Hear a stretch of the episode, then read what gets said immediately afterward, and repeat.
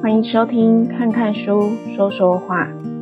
今天要和大家分享的这一本书是高宝书版集团在二零二二年八月出版的，书名叫做《无惧迷茫是种优势，人间清醒才是本事》，作者是李尚龙。从农村子弟到军人，从军人到老师。从老师到创业家，从创业家到作家，再从作家到有力量改变了社会。他是一位百万畅销书作家，也是位青年导演，还是考虫网的联合创始人，更出版了多本百万畅销书。在看这本书的时候，里面有很多的内容都深深的触动到我。很多时候，我们当局者容易迷失，往往是旁观者的一句话、一段自身经历，而让我们顿时清醒，看清楚了自己的迷茫与不足。自身的经历是无法全面的，但借由阅读不同作者的书籍。让我们可以学习更全面性的去看自己，了解自己，进而让自己变成那个相处起来也怡然的自己。这也是我喜欢阅读的原因，因为借由阅读，让我可以越来越爱自己。现在，让我们一起进入作者的书香世界吧。某天，我正在咖啡店里写东西，忽然看见一个男生蹲在地上抱头痛哭。他一边哭一边大声喊叫着：“我说了要去冰，为什么不听？为什么没去冰？”好多人上前围观，有人安慰，有人摇头。我起身看他，心碎了一地。大城市里，压垮人的往往不是大事，而是不经意的小事。我忽然想起一句话：当你又忙又累，必须人间清醒。所谓人间清醒，是你在这个繁华的世界里，不迷失自我，不随波逐流，知道自己的定位，理性的工作和生活。总结成一句话就是：无论过成什么样子，都别忘了自己的目标。我想起了自己的故事。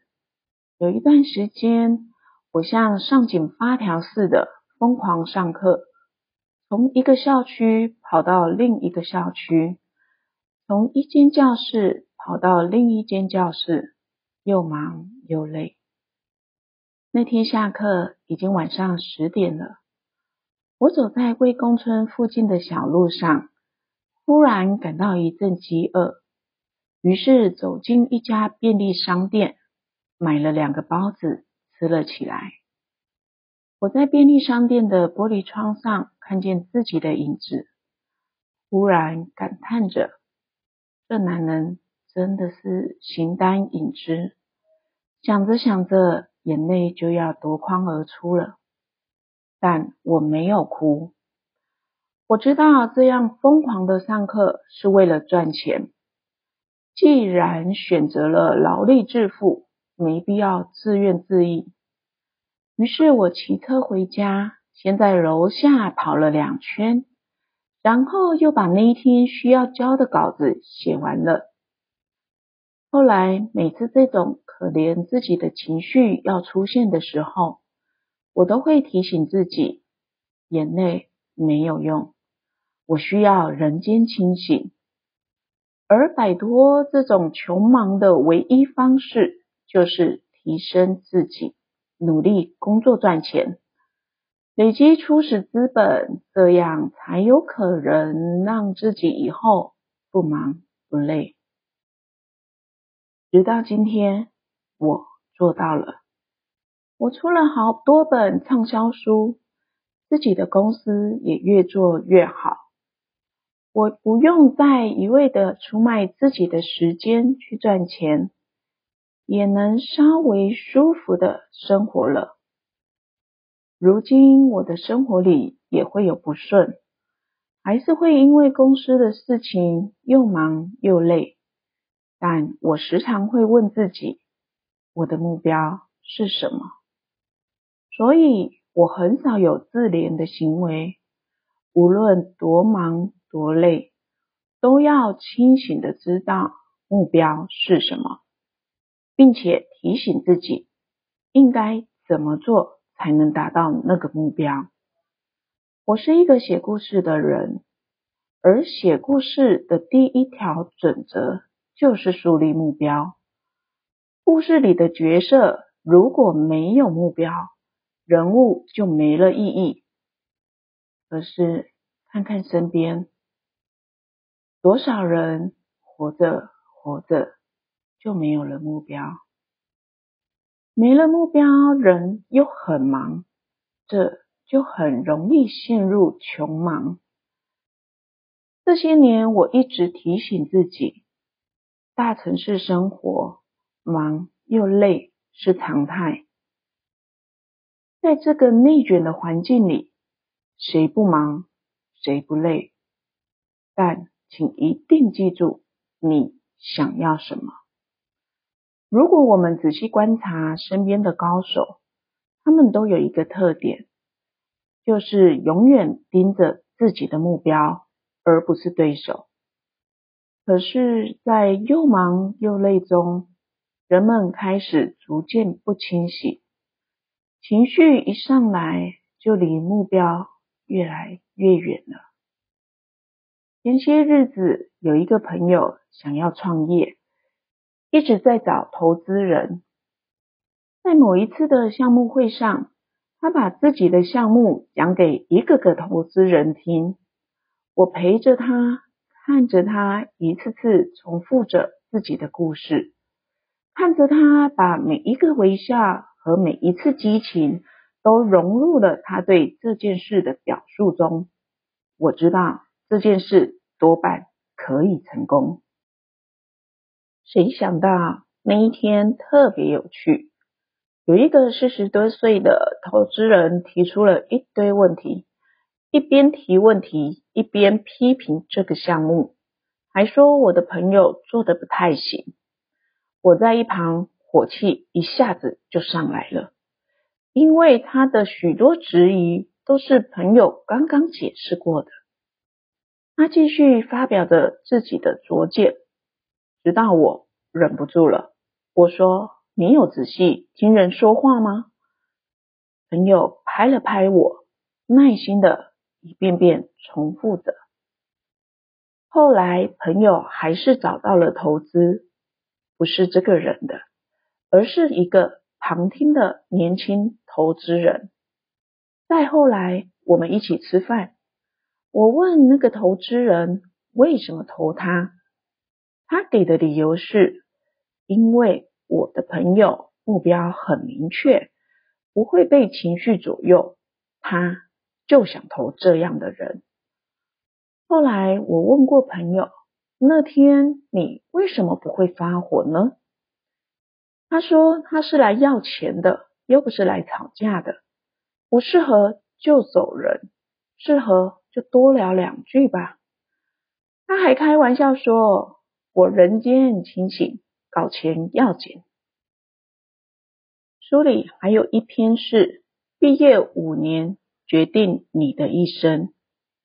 某天下午，我去见一位朋友，我们喝着下午茶，他跟我分享了初入职场应该注意的一些事情。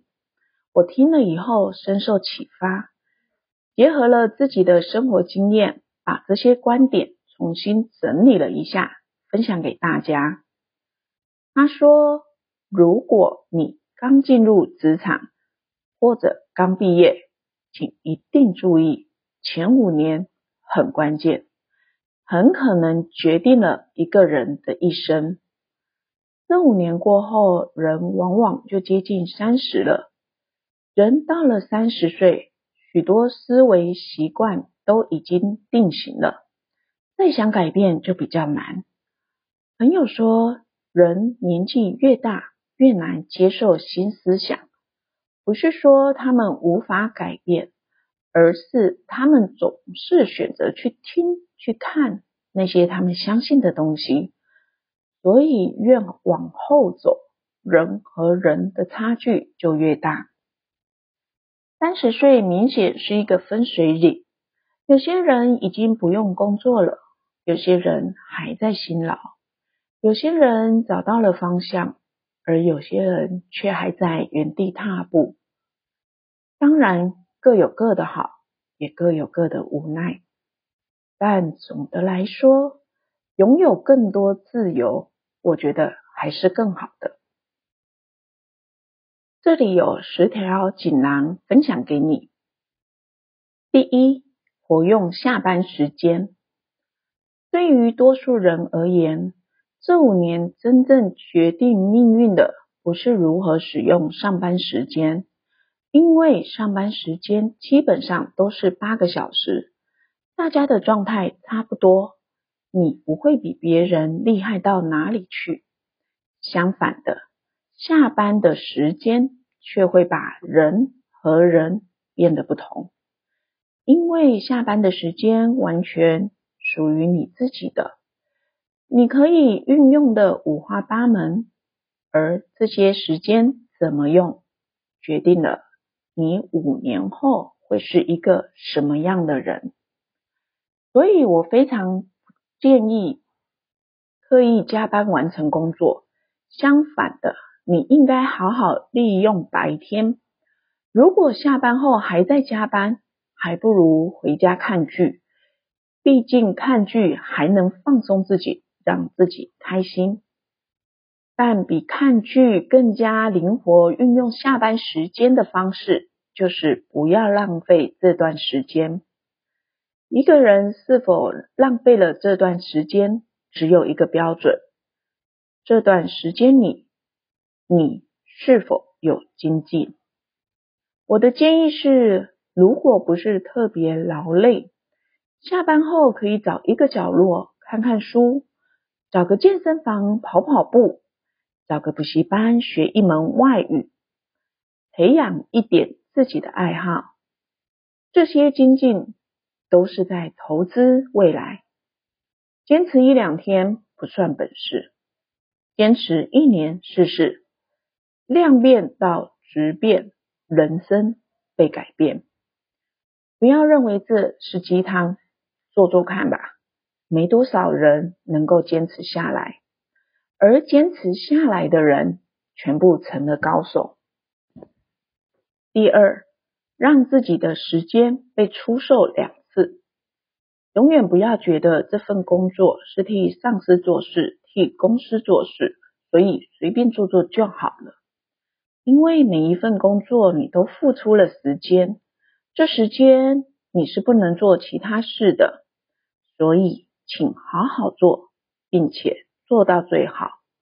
因为你把一份时间当成两份去出售，一份卖给公司拿到了钱，一份卖给了自己，能力得到了提高。在资讯时代，你不必用时间来换钱。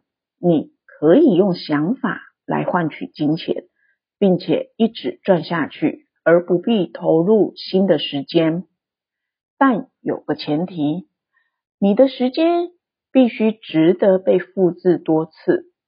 好比一个老师，他没有备课就上了讲台，这样的时间是不值得被复制多次的。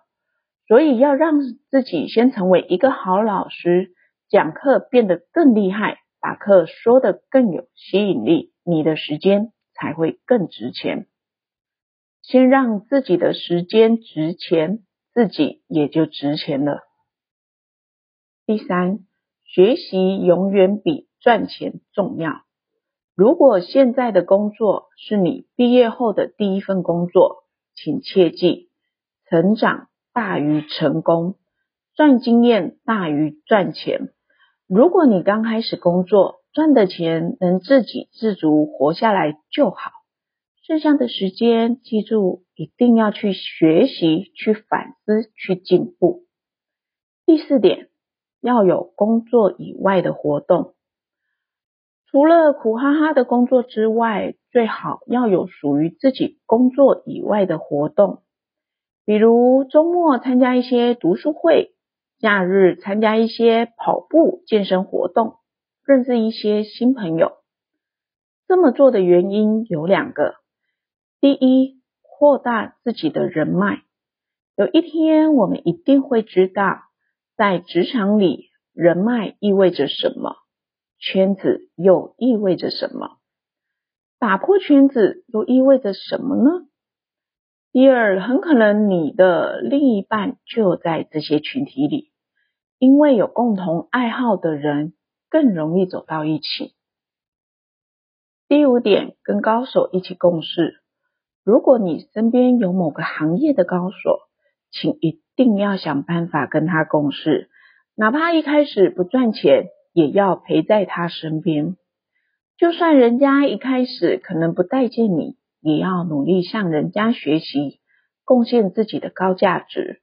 你也许会说，凭什么非要别人带着我啊？我为什么不能提供自己的稀缺性呢？还有人会说，不就是拍马屁吗？不不不，这不是拍马屁。你和他接近以后，不用阿谀奉承。你只需要做一个正常而上进的自己就好。当你靠近他的时候，他的那束光能照到你，让你更有动力、更有能量。久而久之，你会潜移默化的模仿他，最后成为他，自己也变成了一道光。别老抱怨这世界一片黑暗，那是因为你自己也不是光。第六点，找个一起锻炼的伙伴。前段时间我加入公司的五公里跑跑群，第一次跟着大家在日坛公园跑五公里。五公里跑完之后，我发了一则：今天是我和大家跑步的第一天，我已经准备退出群组了。当然，我是开玩笑的。和大家一起跑步是我前所未有的经历。可能原本我只能跑三公里，但有了一群伙伴后，我也能跑五公里了。一个人往往可以走得很快，但一群人可以走得很远。第七点，换台好电脑。我在那天问我朋友，如果是一个职场新人，应该要怎样开始热爱自己的工作呢？他的答案是：先换一台好电脑。一台好电脑可能很贵，但便捷的方式、流畅的速度，能让自己保持心情愉快。现在我的桌上放着三台电脑，每份作品都是备份三次。我爱工作。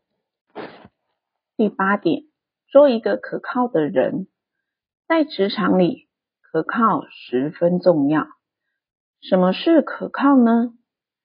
第一时间回讯息，永远不消失；交办任务必有回复，有了回复必有解决方案，有解决方案必有回报。还有一点，别总是传话、递话、说坏话，更别没事截私下聊天的图到处传。这些看似简单的事，但很多人都做不到。另外一个证明自己在职场上可靠的方式是，如果可以，至少一个月更新一次社群动态，让人知道你是活着的，哪怕只是分享一首歌。第九点，租屋处要在公司附近，这样做的确有一个劣势，因为公司往往在市中心，周围的房价比较高。所以选择在周围居住，在薪水不高的时候，房子一般不会很大，生活品质恐怕要打折。但优势太多了，可以省去了无比漫长的来回通勤时间，而住得近不仅减少了路上的时间，还多了能随叫随到的工作弹性，也可以享受大城市中心地带的福利，比如下楼就是便利商店、商场、KTV、餐厅。家小一点也没事，因为这座城市都你家。随着你的能力开始变强，工作越来越好，钱赚得越来越多，房子自然也就越来越大了。但这取决于你是想先住大房子，还是先住小房子。我相信正在读这本书的你会跟我当初的选择一样。放心，未来总会越来越好的。这个在心理学上叫做延迟满足。很多高手之所以是高手，就是因为他们懂得什么是延迟满足。先苦后甜，苦尽甜必来。第十点，和自己热爱的一切在一起。我记得在结束对话的时候，他告诉我，对了。最重要的事情放在最后说，要时刻提醒自己，和自己热爱的一切在一起。就算现在做的事情不是你想要的，现在身边的人都是你讨厌的，那也没关系。永远提醒自己，要和自己热爱的事情在一起，哪怕现在还有一段距离。奔向它，期待着美好，永远不停歇。中国人非常看重身份和标签，所以很小的时候，父母都会希望孩子考公务员或者进大企业。这样做的原因，仅仅是希望孩子有一个大平台作为背景，身份和标签更容易被抬高，人更容易显得优秀。进大公司无可厚非，一个孩子毕业后进入职场，一定会明白大企业的员工必定会比小企业的员工平均价值更高，所以刚毕业选择大企业当然没问题，这样能接触到更好的人脉圈。可是问题来了，进了大企业，大企业平台的资源。是不是属于自己呢？人可以因为平台达到一个很高的地方，但是平台不是你的本事，脱离平台后的本事才是你真正的本事。有太多的人把平台当做自己的本事，拼命炫耀，以为自己很强，但离开平台后，很多人连温饱都解决不了。才发现，离开平台后，自己竟然什么也不是。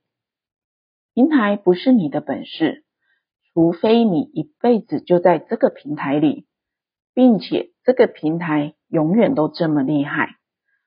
把平台当本事当久了，人就容易颓废，以为大船永远在开，自己永远可以掌舵，而事实上，没有什么平台能管你一辈子，也没有什么平台能红一辈子。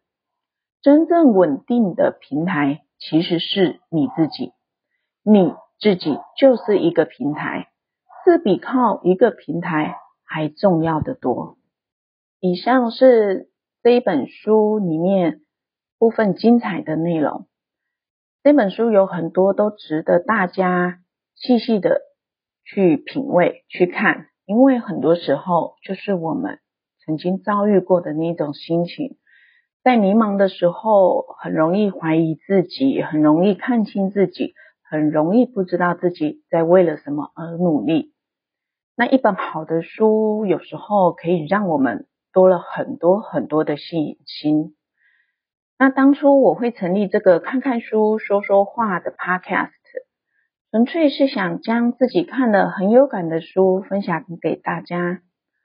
分享的时候，我尽可能没有分享太多自己的想法和结论，因为每个人的人生都不同，碰到的问题和迷茫更是多样。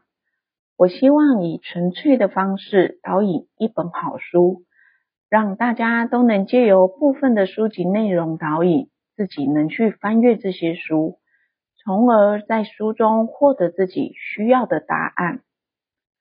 同一本书，不同的人阅读有不同的感想与收获，但我总相信，点滴的积累能让自己潜移默化的改变。世界的变化真的很快，快到自己可能都要找不到自己了。